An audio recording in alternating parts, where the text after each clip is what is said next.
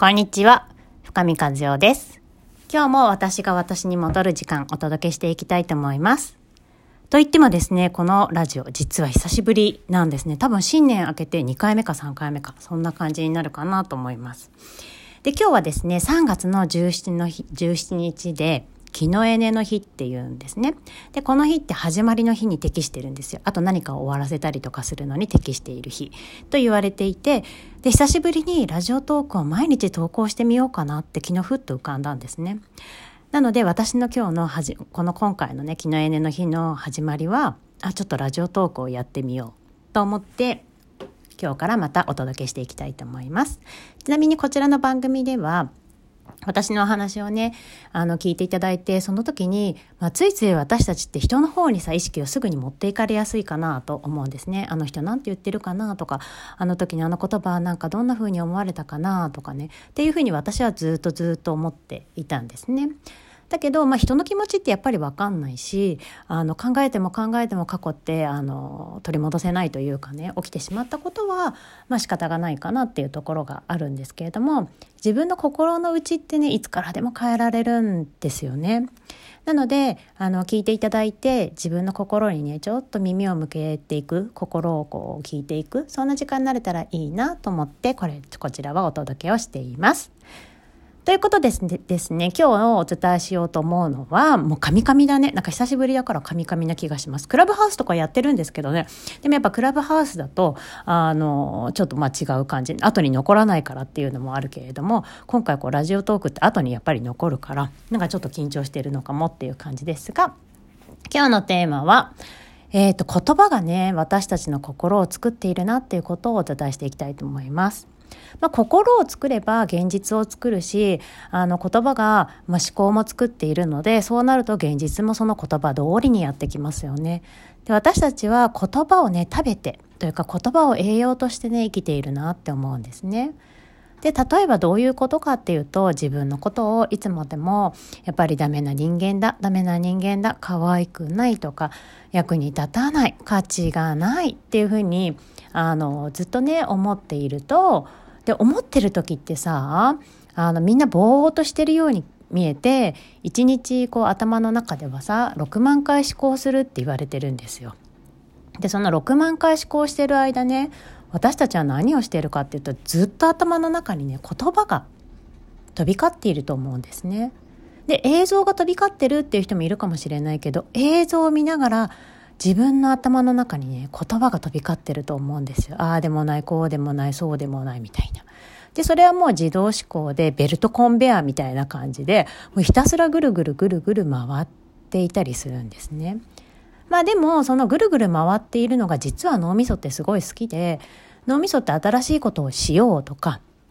何か始めようってなるとすごくエネルギーをやっぱり使うんですよね。で脳みそがエネルギーを使うとやっぱ体のエネルギーを持っていかれるから、まあ、そうなった時に一番エネルギー効率がいいのが同じことをぐるぐる考えちゃうってことなんですよ。だから昨日考えてることをほぼほぼ今日考えていたりとかねすると思うんですけどそれって自分の脳みそがあの私たちの生命維持のためにわざわざやってくれているシステムだったりするんですね。でだいぶ話がそれましたが ということで私たちの脳みその中にある言葉でね私たちは自分の現実を作っているんですね。だ自分のことをずっとダメだダメだダメだって思っていたらずっと私はダメだっていうあのエネルギーを浴びることになるし自分でね。でこれが不思議なことにあの自分に言っているだけだったらいいんですけどあの子供とかね夫とかに「あなたもダメ」とか「何であなたはこうなの?」とかあの「これちゃんとできてないわね」とかって言ったとするじゃないですか。もっとしっかりしてよとかね私しっかりしてるのにって思ったとしても自分の頭の中というか潜在意識はね主語を認識できないんですね。あと否定語も認識できないっていうことがあります。よく心理学の用語で一つ言われることでピンクの像を想像しないでくださいって言ったとします。でねこれ皆さん聞いた時ピンクの像を想像しちゃったと思うんですよ。私ピンクの像を想像しないでくださいって言ったのにピンクの像を想像しちゃいましたよね。そんな感じで頭はね否定語を理解できないんです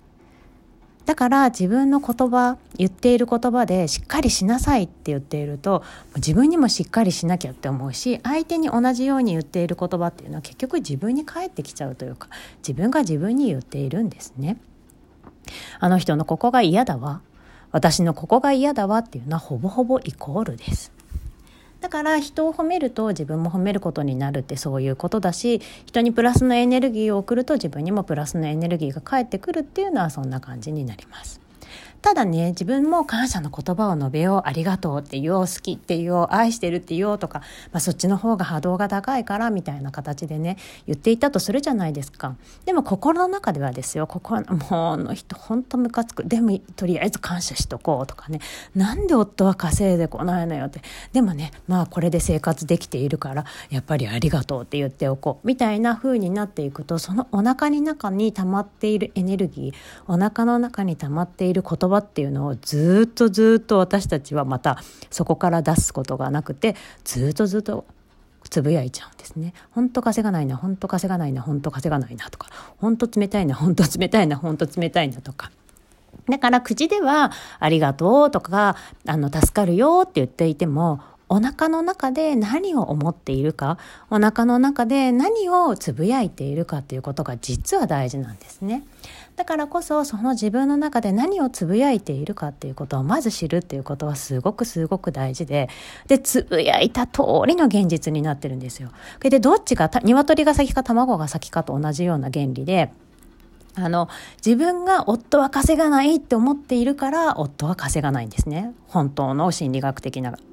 あの、順番で言うと。だけど私たちは夫が誰も稼いでこないんだもん。だから夫は稼がないと思うよねって思うけれども、夫を稼がない人、夫を冷たい人、夫を話を聞いてくれない人、夫が愚痴ばかり言う人って、私がそういう目で夫を見ているからこそ、夫のそういう面が引き出されてくるっていうのがあります。でね、この、あの、ラジオトーク聞いて、あ、そうなんだって思ってくれたとしたら、その時から夫の違う面をちょっと見つけるようにしてみてください。で、プラス見つけるようにすると、あれっていうところも見つかってくると思う。んです。もしかしたら、稼いできてくれてるかも。あ愚痴以外のことも言ってくれているかも。あ褒めてもくれてたかも。みたいなね。でそれが見つかったらめっけもんなんですけど見つかった後に自分の心の中にちょっと聞いてみてください。それ見つかって嬉しかったって。それ見つかって幸せだったって。でね、人の心って結構、あの、不思議なもので、夫にね、稼いでほしいとか、夫に愚痴言わなくてほしいって思ったとしても、意外と心の奥底の方ではね、なんかその素敵な夫になってしまったら、もう今度文句言えなくなっちゃうわけじゃない？そうなるとね、なんかね、負けた気がしちゃうみたいなものもあったりするんですね。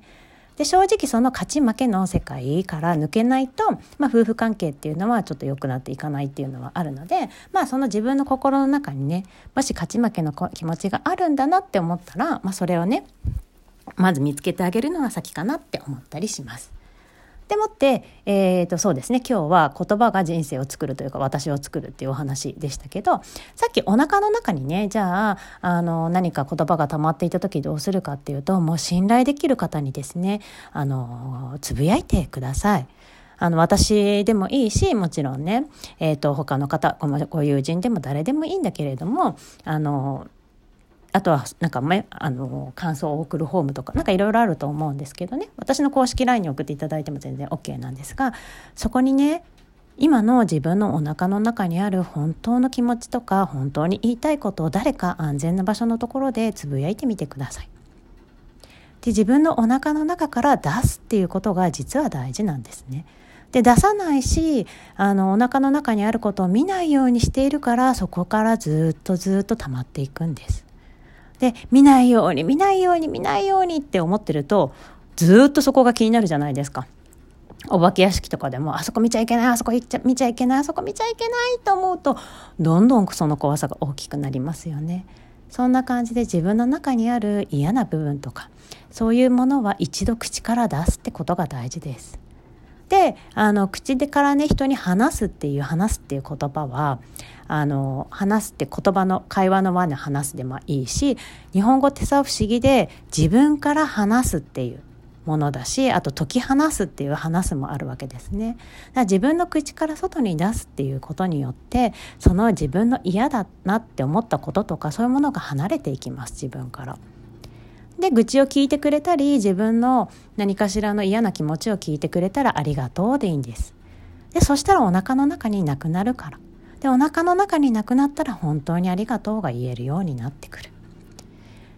ね、だからさ最初からさ私もずっと前になんか「ありがとう言っておいたらいいんだ」って言われてねノートに「ありがとう」何万回って書いた時があるんですよでも書きながら思っていたのは「えこんなのさなんか意味あるの?」ってずっと思ってたの。だけどあそういうことなんだなって思ったちゃんと意味あるのっていうことを自分の中で認めて出してあげてからやらないから私の中はいつまでたってもいつまでたってもそのありがとうっていう現実がやってこなかったんだなって思うんですね。私たちは話をまとめますと自分が自分に声をかけている言葉もしくは相手にかけている言葉それを私たちは心の栄養として、えー、過ごしていますだから毎日バカ野郎バカ野郎って聞かれて聞かされていると細胞もずっとバカ野郎バカ野郎って聞かされるしなんか前の本でさなんか水にバカ野郎とかバカとか愛してるよってあのー、かけたお水の結晶がなんか違ったとかっていうさあの実験結果もありましたよねやっぱバカ野郎の方は、えーと、結晶がぐにゃっとしてて好きっていう方は綺麗な結晶が出てた。なので自分にはやっぱりいっぱいいっぱいいい言葉かけてあげてほしいなと思います。ということでまた明日もお届けしていきたいと思いますのでよかったら聞いてくださいね。じゃあねバイバイ。